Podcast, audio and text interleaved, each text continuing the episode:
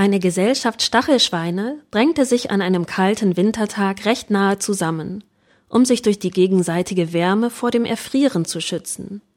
Jedoch bald empfanden sie die gegenseitigen Stacheln, welches sie dann wieder voneinander entfernte.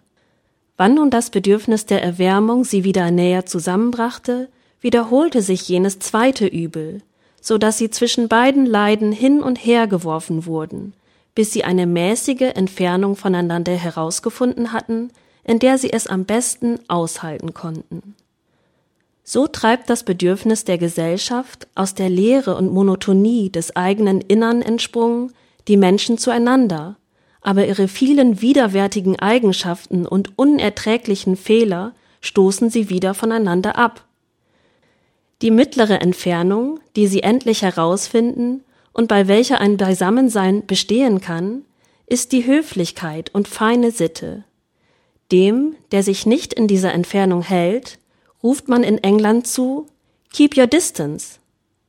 Vermöge derselben wird zwar das Bedürfnis gegenseitiger Erwärmung nur unvollkommen befriedigt, dafür aber der Stich der Stacheln nicht empfunden.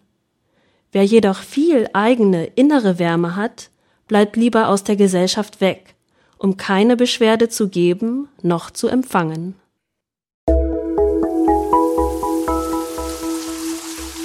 Lesedusche. Entdecke die wohltuende Wirkung des Lauschens.